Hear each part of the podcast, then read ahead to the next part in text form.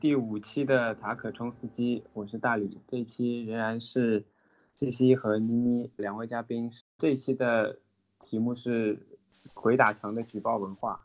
上两期我们聊的主要内容呢，都从这个肖战的粉丝引起的一些风波开始的，但是其实呃还留了一个尾巴，就是关于举报的问题，因为。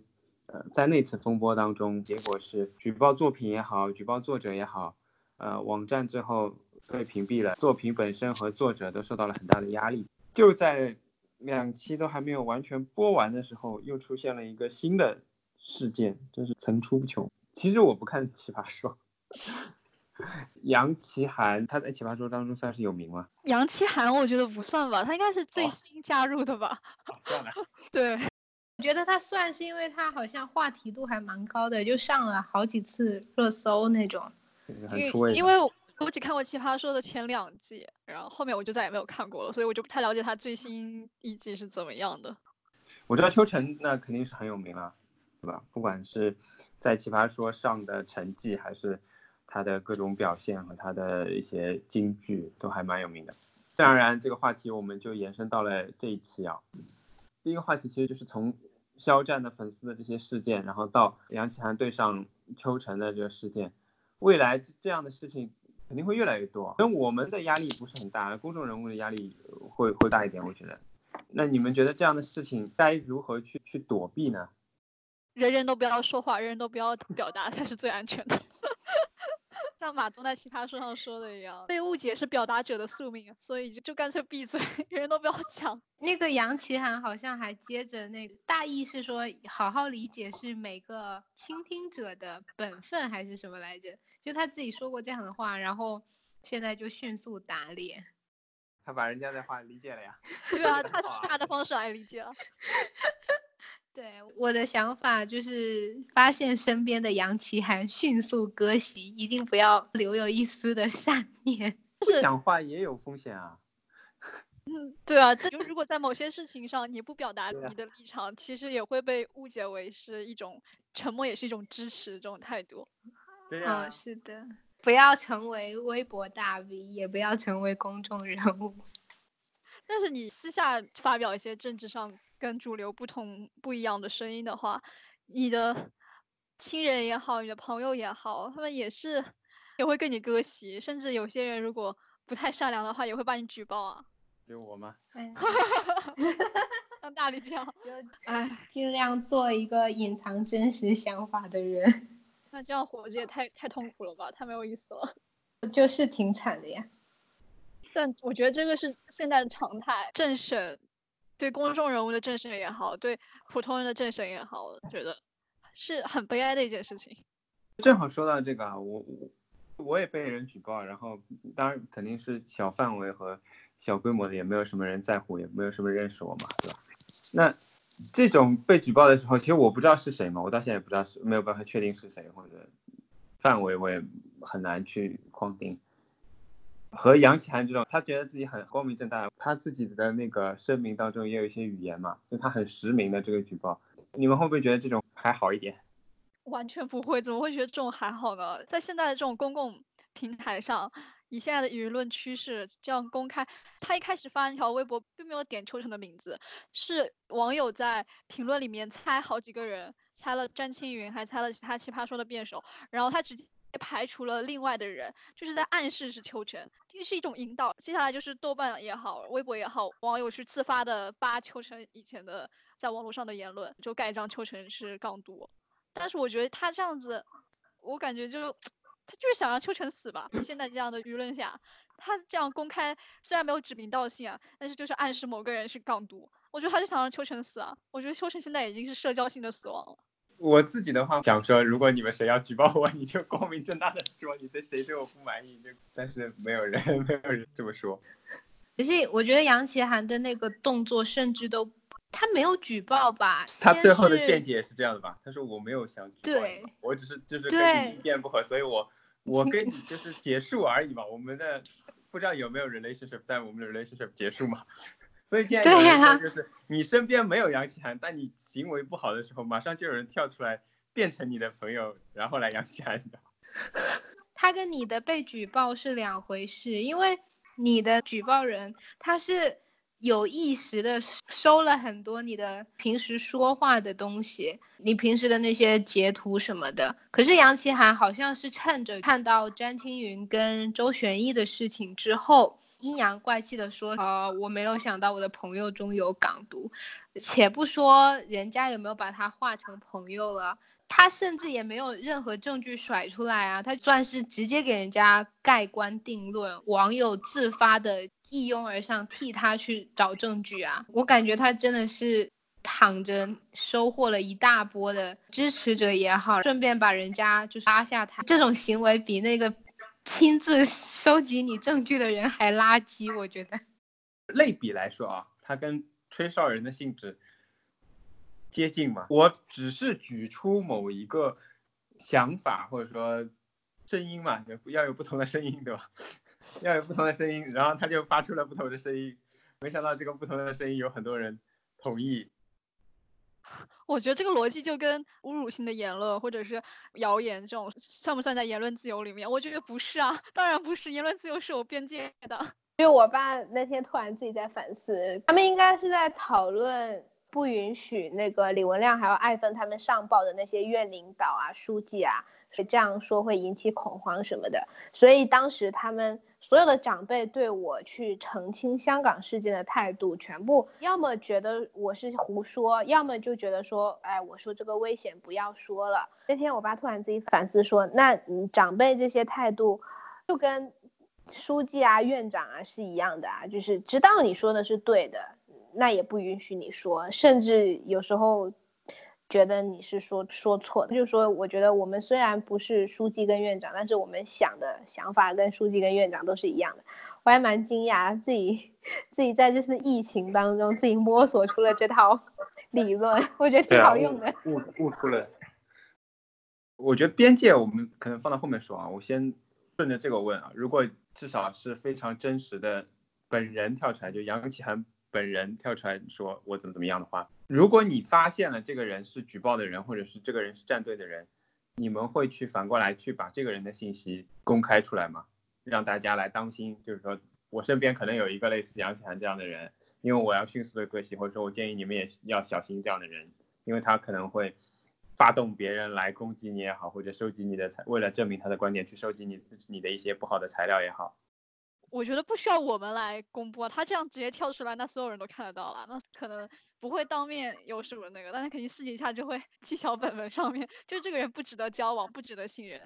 杨奇涵是公众人物嘛，有时候并不一定像我们这种普通人的交往当中，并不一定啊，可能有一个人对我有意见之后，他就不一定会让他的所有朋友或者让我的所有朋友都知道会有这么一个人，哪怕他是一些比较公开的。举动，所以你的意思就是说，如果那个在微博上挂你的人，不仅没有开小号，他用他的微博大号，对，如果我就是我如果知道是谁，是我的某个朋友，你们觉得应该去跟大家说啊，这这个人他会因为跟你意见不合而爆料你的信息，大家要小心他，你觉得这种行为要是可以的吗？我觉得。不公开吧，你就私底下去跟你们的共同好友提醒一下，说那个人可能不太适合交心这样子。但我应该也不会也在微博上挂他。你呢？如果是我来处理的话，我应该也会选妮妮这种方式，会私底下提醒共同的朋友，但应该也不会挂回去吧。我把所有的人都提醒一遍，等于我拉一个分组，你知道吗？然后再发，我觉得其实性质差不多了。对，如果你知道那个人是谁，就是他公开身份的话，你就直接跟他对线，让其他人都看到你们这个互相怎么说？就你你可以自证啊。意见不同。对，你们俩意见不同，你们那个争讨争论的这个过程，你可以公开，就是让其他人都看到。那每个人都有自己的立场，每个人都会看到最后都会有自自己支持的那一方嗯，在这个例子当中，只是两个普通人嘛。对，我觉得是普通人的处理方式。对，就。但是不管是肖战的粉丝，还是杨奇涵和邱晨的这个事件当中，比较决定性的，应该都是官方的介入，不管是主动还是被动啊。肖战的粉丝他们可能是比较主动的去寻求官方的帮助，去打电话也好啊，去揭露这个所涉及得到的那个作品可能有涉黄，还是引用了别人的姓名之类的问题都可以去找到官方来帮忙。邱晨更加决定性一点，就是我觉得是官方亲自认可说这就是一个港独，你 巧舌如簧也不能掩盖真相的时候，就定性了，就没有任何任何人可以再质疑或者再帮他澄清，对啊没有任何办法了。对，所以我觉得这是杨奇涵的行为最险恶的地方，就是他在这样的舆论场里，以这样的方式去公开的跟他所认为的朋友割席，以这样的方式，他就是想让秋成死，因为秋成根本无论怎么辩解，别人都会去挖他的黑历史，挖他以前说过那些言论，断章取义，然后就直接盖章他是港独。所以我觉得这是杨奇涵这个行为最险恶的地方。因为你说到无论他怎么辩解嘛，但你觉得本质上他的辩解有用吗？需要辩解吗？我觉得本没用。没有用，对我甚至觉得本质上他不需要辩解，但是在这样的情况下，他就得辩解。我觉得这个你的政治立场为什么是需要辩解的事情呢？你在欧美国家，你说你是左派也好，你是右派也好，这种为什么会需要辩解呢？因为在我们的立场里，你跟国家作对就是跟全世全社会作对，所以这是很荒谬的地方。这一部分人就是跟国家作对，我也不知道为什么。还是说官方介入这个事情啊，就是在欧美的选举过程当中，也一定会有这种举报嘛，立场上的仇恨言论也好，或者类似恐怖主义之类的这一类的言论，或者说他们的其他的一些有过的一些黑历史啦，骚扰过下属或者塞过钱给媒体，任何事情，甚至比方说婚外情之类的，都可能会有举报，就会媒体或者有官方介入开始调查，也会非常的影响到他们的生活。其实也是一种公器的介入了，我觉得现在都很喜欢说不要再占用公共资源，其实这种也是包括说去调查他的私生活，也是公共领域用到了他的私人方面的东西。那你们又怎么理解这一类的呢？大陆这边公器介入的范围，呃，约等于说可以说是因言获罪吧。什么是对的，什么是错的，是公权力去界定的。我觉得没有一个大众彼此之间约定俗成的一个认可。虽然说我们这种觉得呃政治立场不需要辩护的人是少数，显然我们没有认可公权力觉得。爱国是底线这种标准吧，所以公权力介入了这个范围之后，很显然它让我们整个舆论的场声音越来越单调啊，跟西方、跟欧美那些，嗯，哪怕你是去查证私生活不检点什么的，我觉得这还是有差别的。你说举报。呃，希望公共资源介入。前阵子 GQ 的编辑对他们总编的举报，也是希望整个公共资源来看到这一点。但显然现在他们总编一点事情都没有。就是说公共资源它到底介入了没？介入了什么程度呢？我觉得比较值得去分辨的是这一点吧。对，我觉得就是中国的。公权力介入的一些事情，反而是在欧美国家，一般公权力不会主动介入的。比如说你在大学里面，你把你的老师言论就是政治立场有问题，那很有可能是得能得到回应的。但是反而你如果举报老师他性骚扰你的话，就像石沉大海。这一点上，我觉得放在欧美，如果你举报一个人性骚扰，如果你是受害者，你实名举报他，那么你可以拿出一些证据来让别人相信你啊。但是你在国内让公权力介入这件事情。就言论这种，你的证据就是并不是一种违法的事情。公权力判定的这个尺度，我觉得它是有很大弹性的。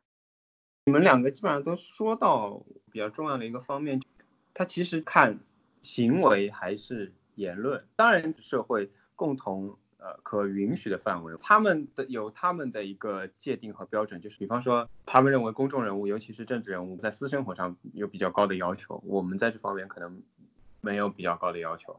但是，即使在这方面我们有社会共识上的不同，但始终这是一种行为吧？我觉得，就是你做了这样的事情，所以大家不管去调查也好，还是大家来关注也好，但是言论就只是言论而已。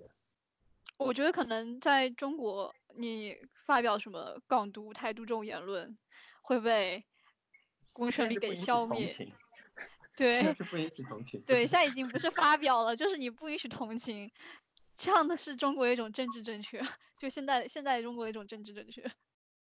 我觉得还有一个问题是，你说在欧美引起公权力介入、查证和审判，他们都是有一套规矩去完成的。该去取证调查的部门去取证调查，最后宣判也是到法院上去宣判。如果再不济的话，私生活这种东西，那可能互相挖黑料，然后互相攻击。呃，目前国内的这种所谓的。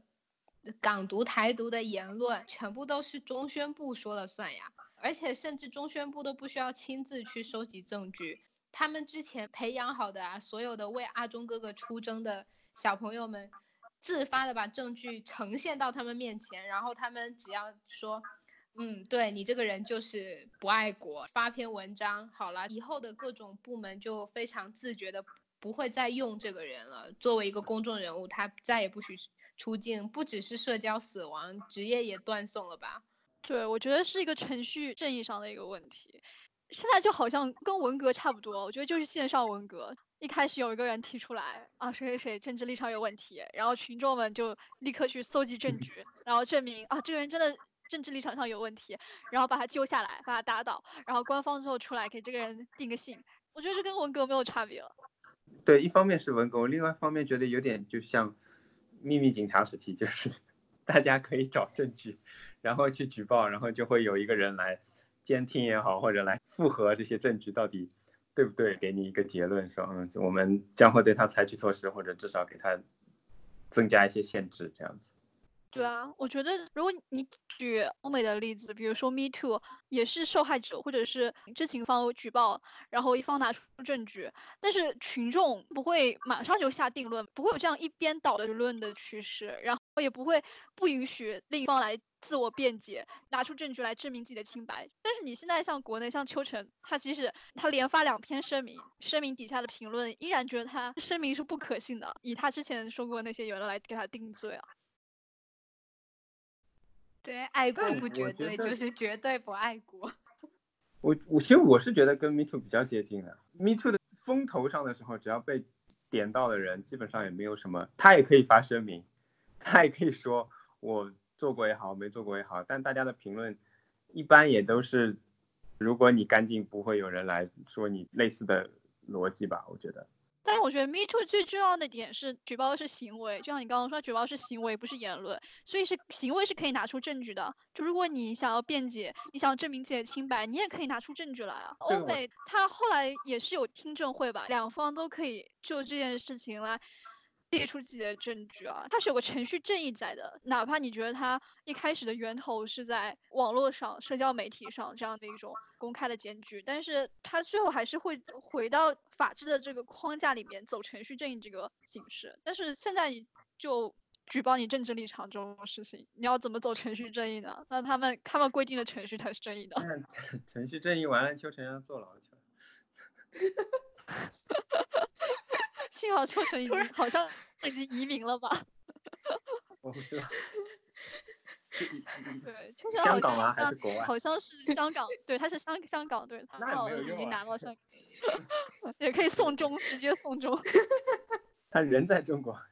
说到香港这个，尤其是针对秋晨有关的，尤其是网络上的情绪啊，我觉得香港问题的这个舆论引导已经至少半年以上了嘛。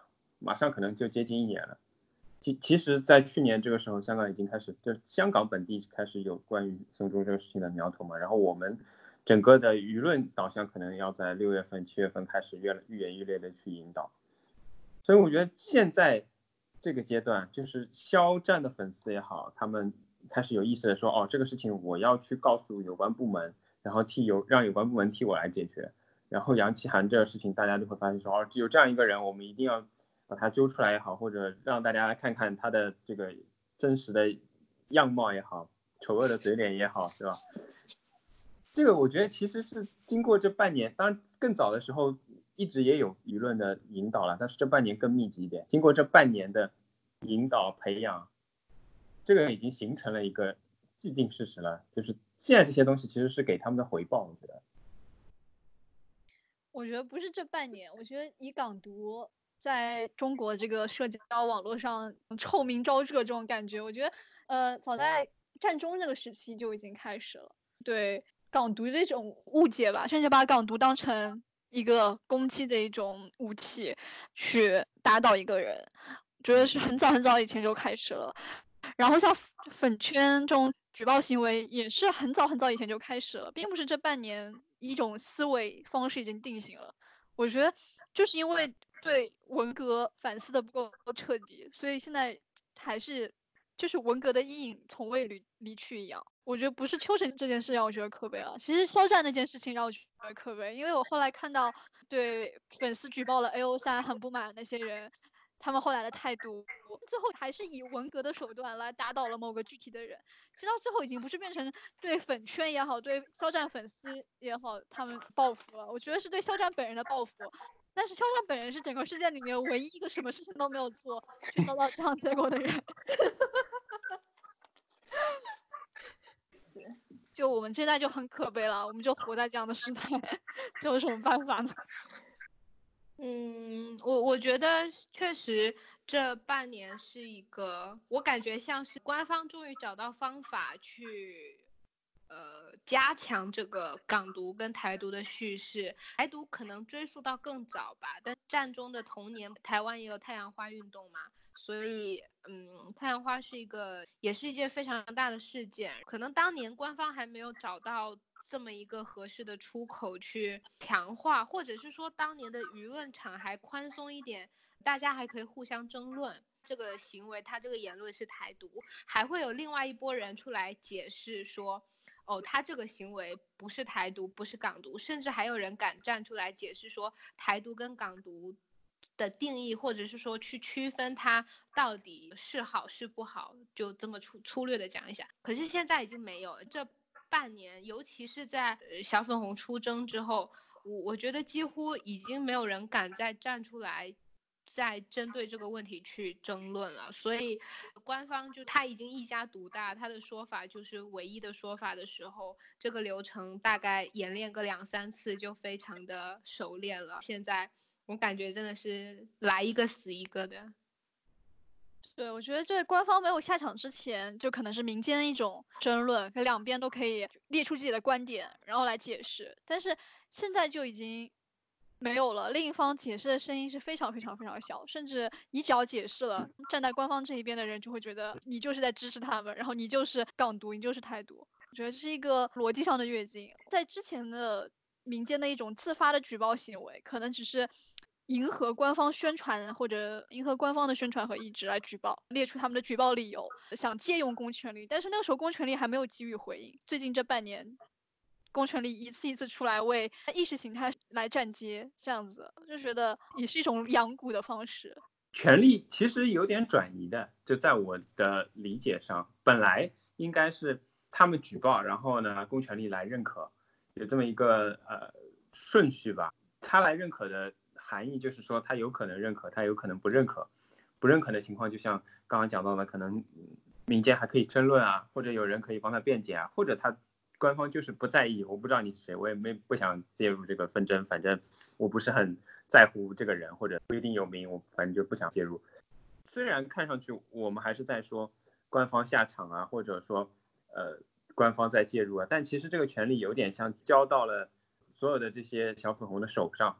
他们可以代行职责。这一次的事件，我觉得他不下场，我觉得结果也好不到哪里去。就是，但凡你现在被发现了，被盯上了，这个结论已经由这一批人给你做出了。就刚刚讲的，如果谁要帮他辩解也好，同情他也好，马上就一起把你打到同一批人当中。我觉得是有这么一个权力交接的一个内涵在。卫兵啊，卫兵是可以打人的。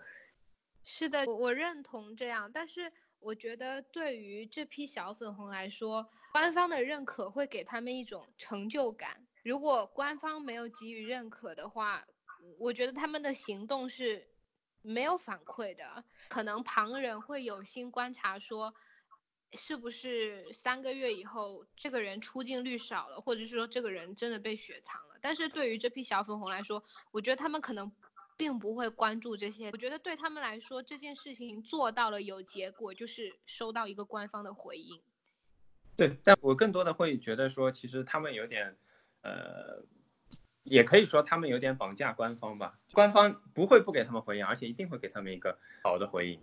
原来可能大家还有一个等待的过程，或者期待的一个过程，或者忐忑的说，我做的对不对？现在就是说，没关系的，再等等，肯定会有这种感觉。那我觉得是，只要举报管用，那就一定会有人继续举报，因为举报可以达到他们想要的目的啊。所以，并不是举报这个方式或者是这个手段，它就是完全错误的。但是，我觉得还是官方把举报作为一种武器，就他们来决定什么样的举报是管用的，什么样的举报是有用的。嗯，说到这个，顺便你要不也介绍一下，就在肖战的粉丝的这个事件当中，官方到底是什么样一个态度？官方其实最后的态度是各打五十大板。一开始凤凰网十问肖战，是把这个怎么说舆论引导到明星本人、公众人物没有引导好粉圈、公众人物失声这一点上，但我觉得是很荒谬，不是很很合理吧？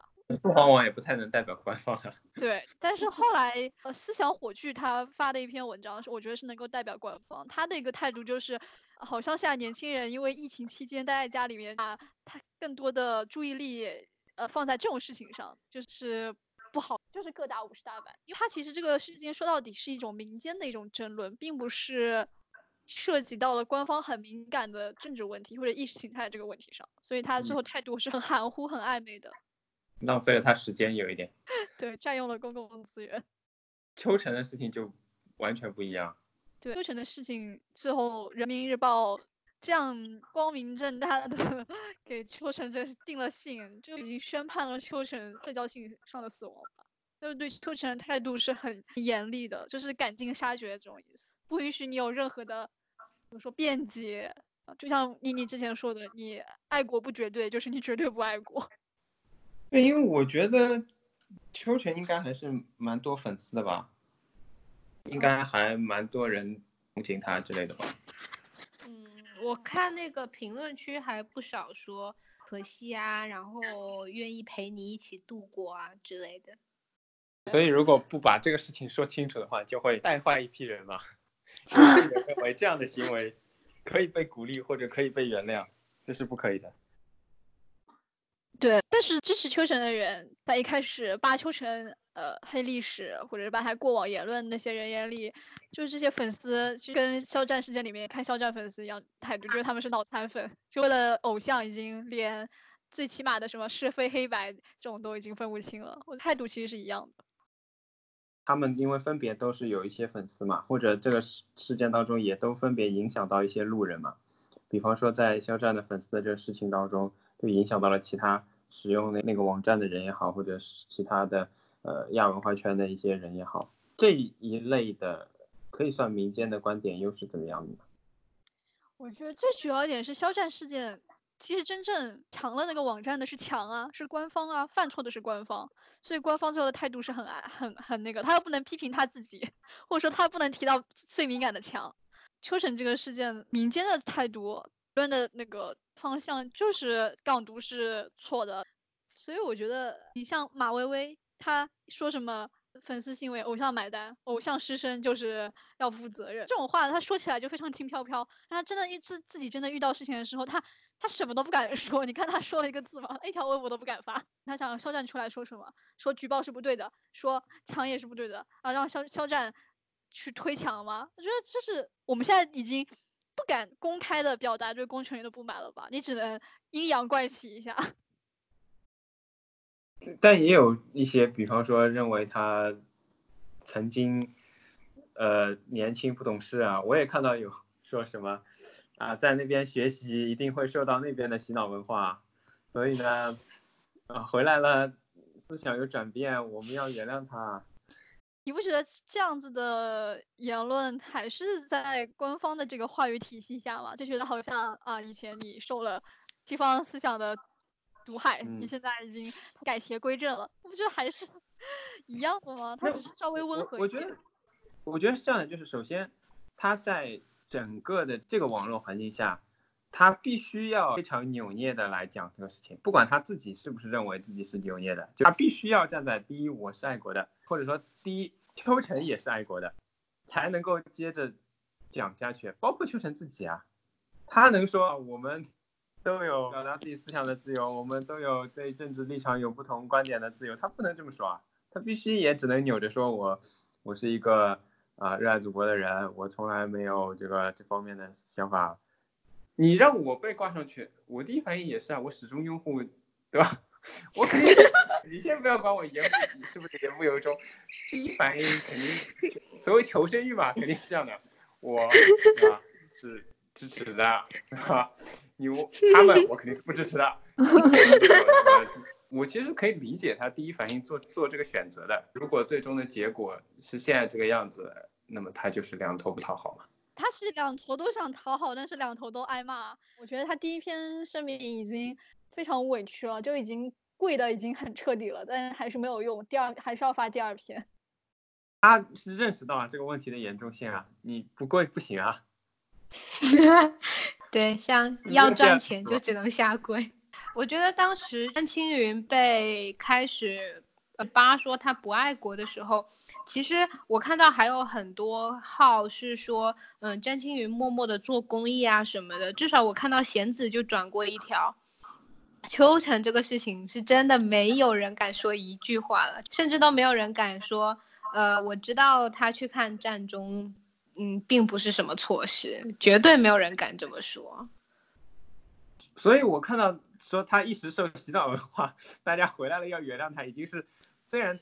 姿势扭捏，但是已经是唯一能说的话了呀，没有别的话能说的，还能说 他人在现场，你还能，对吧？那那话说怎么洗呢？对吧？没没得洗啊，你只能说当时一时年轻不懂事，大家没有必要这样抓着不放，就这个底线了呀，我觉得。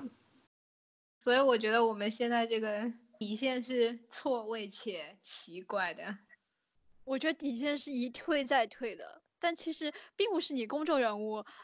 政审你就会有这么严重的后果。我记得之前一七年的时候有两件事，一件事是马里兰大学，就是一个女生的一个毕业演讲，说呃国外的空气，对，就是这件事情。还有一个就是港中大的一个学生，他叫唐立培，他之前在中大民主墙事件之后，他出来发发一篇文章，就是解释民主墙，还有解释一个公民社会如何。交流如何表达自己的意见的一个方式，在跟网友讨论的过程当中，可能情绪激动，使用了类似于“你国”或者是“支那”这样的字眼，最后就也被打成了港独，就很莫名其妙。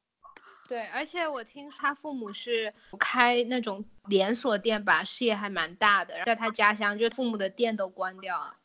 对啊，甚至网友也是人肉他，他后来高中学校吧也是出来声明这个学生。言论不代表我校的立场，然后把他从校友的名单里面也踢出去了。我觉得，即使是是一个普通人，你想要在这样的环境里面表达自己的政治立场或者表达自己的观点，也是一件很危险的事情。是啊，是啊，我们一开始就说，这个不管明星还是普通人，都会因为言论被别人发现或者被别人揭露嘛。所以我觉得这个底线就是一退再退了，在大大环境就是这样一天天恶化下去的。我看马马东和许志远那个访谈，马东说到最后说，他觉得时代的底色是悲凉，所以无从反抗，无从反抗就跪下去，结果跪下去还是这样的结局，那还不如像许志远那样。突然好心酸。有一个问题嘛，其实是 C C 写的，就是知识分子在堕落的时代环境里面如何自处嘛。我一开始问怎么避免的时候，就说只能不说话嘛。所以你们会选择怎么？我觉得。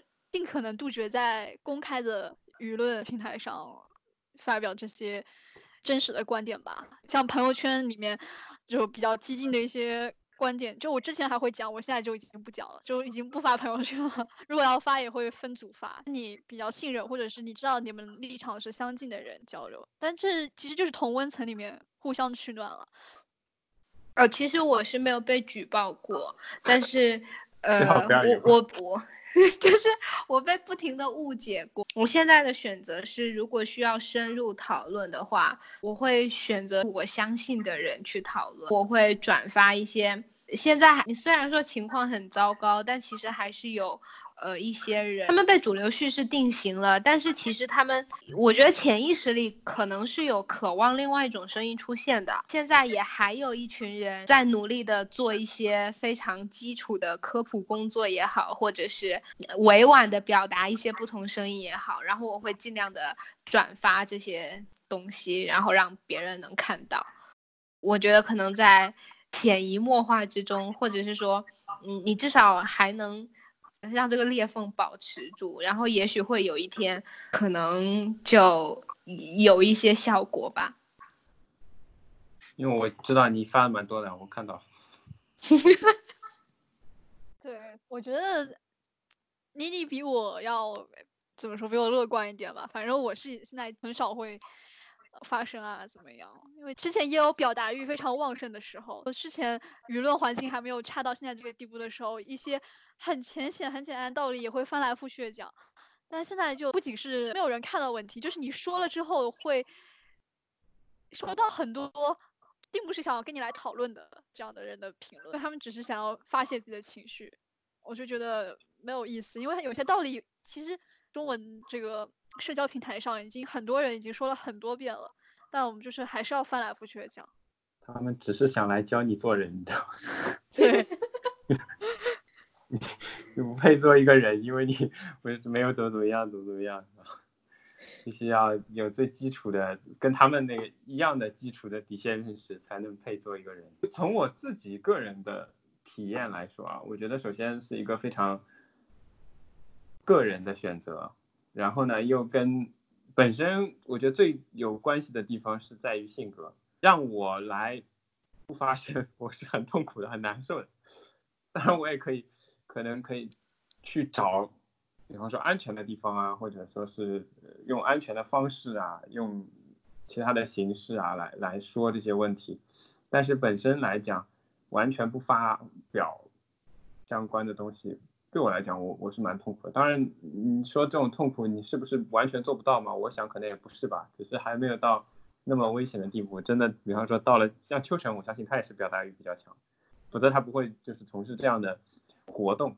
那如果说像秋晨到了现在这个这个这个状况，也不容你表达欲强还是低，反正你就是不能说。只要你你叫秋晨，你在这个范围里面，只要有人知道你，你就不能说。你说的话就可能有更严重的后果，所以也可能是因为后果还没有那么到那么严重。这我觉得是我个人体验啊最重要的一环。然后呢，我觉得就不是个体的一个事情，而是一个类似群体的。就是如果呃不断的有人发生，不止一个两个，有一个群体，其实我不太喜欢用同层层这个词的，因为我觉得其实是可以。努力往外扩的，虽然比较难，但是这个群体不断发生的话，它一定是会往外扩，然后把外面的按温度来说吧，就把外面的温度也越来越接近，不管外面是更冷还是更热，反正会把外面的温度不断的稀释到跟自己差不多的一个过程。但这个是一个群体的行为，我觉得群体一起来冒险了，对，否则很难。但我觉得很很矛盾的一点是。我想要的发声不是一种自我阉割。我发声之前，我要考虑哪个议题是安全的，或者说我只对安全的议题发表言论。我不想要这样子啊！你看那些微博上粉丝比较多的，呃，自由派的一些博主，他们就很少被炸号，因为他们只挑一些安全的议题，发表一些非常中庸的一些言论，所以他们不会被炸号。这样子的发生有什么意思呢？就比如说我在微博上发微博，我还要考虑敏感词的问题，有些词我要需要用缩写，需要用代号，我不喜欢这样，我觉得这是一种自我阉割，所以如果是这样子，我就宁愿不说了。那这样的话就会减少影响一些人吗？我觉得以现在的方式已经影响不到多少人了，大家其实已经都已经选定边，已经站好了，每个人，我反正是越发觉得你要改变一个人。在这样的环境下活了这么多年，你要改变他的思维方式是很困难的。就如果一个人已经在摇摆中的话，他自己会主动的去看外面的世界，主动的去看那些言论。你看李文亮去世那天，整个微博上就是一片哀嚎，你就感觉感觉真的第二天大家都要上街了。你看现在舆论变成什么样了？变成不要抬高李文亮，他不是吹哨人，甚至吹哨人这个词都已经被污名化了。搞什么？我觉得真的组织上不是不想不想搞你们，他只是宣传机器没有开动起来。他一旦开动起来，他想搞什么就搞成什么样。我同意，但是怎么说呢？就是你自己写的这个是犬儒或理想主义，我我是同意这些话的。这些话我我我有时候也是这么做的。但问题是，理想主义之所以称为理想主义，就是因为很理想嘛。我不知道你们有没有这种时刻，就是作为一个表达欲很强的人，虽然我也被人举报过，或者也很多人，但大多数人也可能不敢惹我啊，只是不说，敢怒不敢言。大多数人对我可能是这个态度，就其实很愤怒，但是其实就是懒得理我。但是偶尔或者以前也会有人跟我说，你的朋友圈或者你发的东西，我是肯定会看的。那我觉得，OK，甚甚至有些人就不是我认为他会，呃，比方说是同文层的人，或者说是会对这些议题感兴趣的人，但虽然很少很少，可能这辈子也就不到过五个人，但是我觉得。真的听到这个的时候，我觉得那那行吧，那我可能还是会再发的，这种感觉。有的，我是有收到过一些学姐或者是同学的正面的反馈。我就微博在被炸号，呃，炸两个号之前，呃，那两个微博号的粉丝都还蛮多的。然后我也有收到过几个人。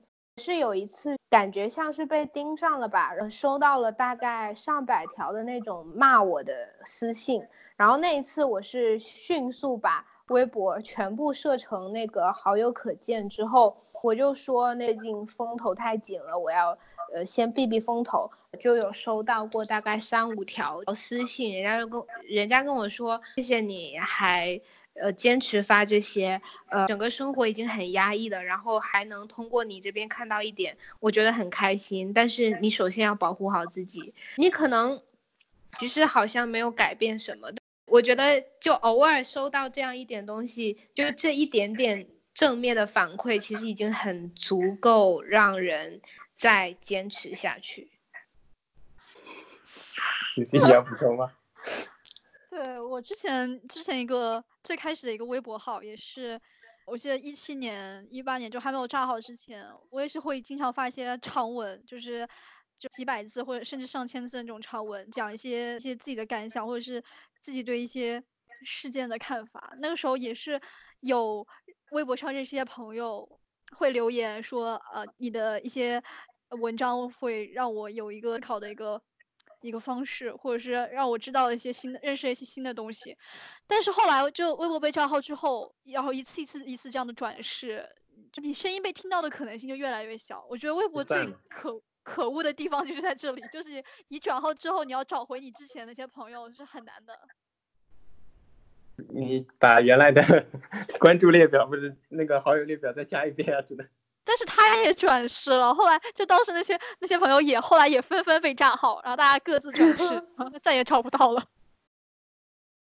我想说，就不只是微博，我然后朋友圈啊，身边的人就是，嗯，偶尔试探一下，虽然总是失败大过于成功，但是可能有一两次成功就足以支持你再走很长的一段路。嗯最后一个问题就是，你们觉得要怎么样才能消除举报文化？问这个问题我都有点想笑。但其实我本意，其实我本意还是蛮严肃的。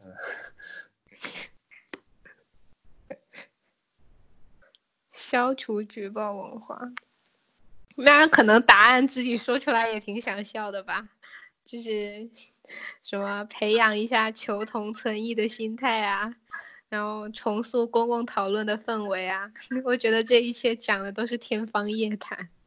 大众其实对举报行为是很双标的，他们的态度就对比下肖战和秋晨这样子事件，在肖战事件里面，大众好像对举报行为深恶痛绝，哦，就大肆批判。但我觉得本质还是因为粉丝的举报引来了铁拳，然后砸到了他们心。对我觉得大众其实对举报行为。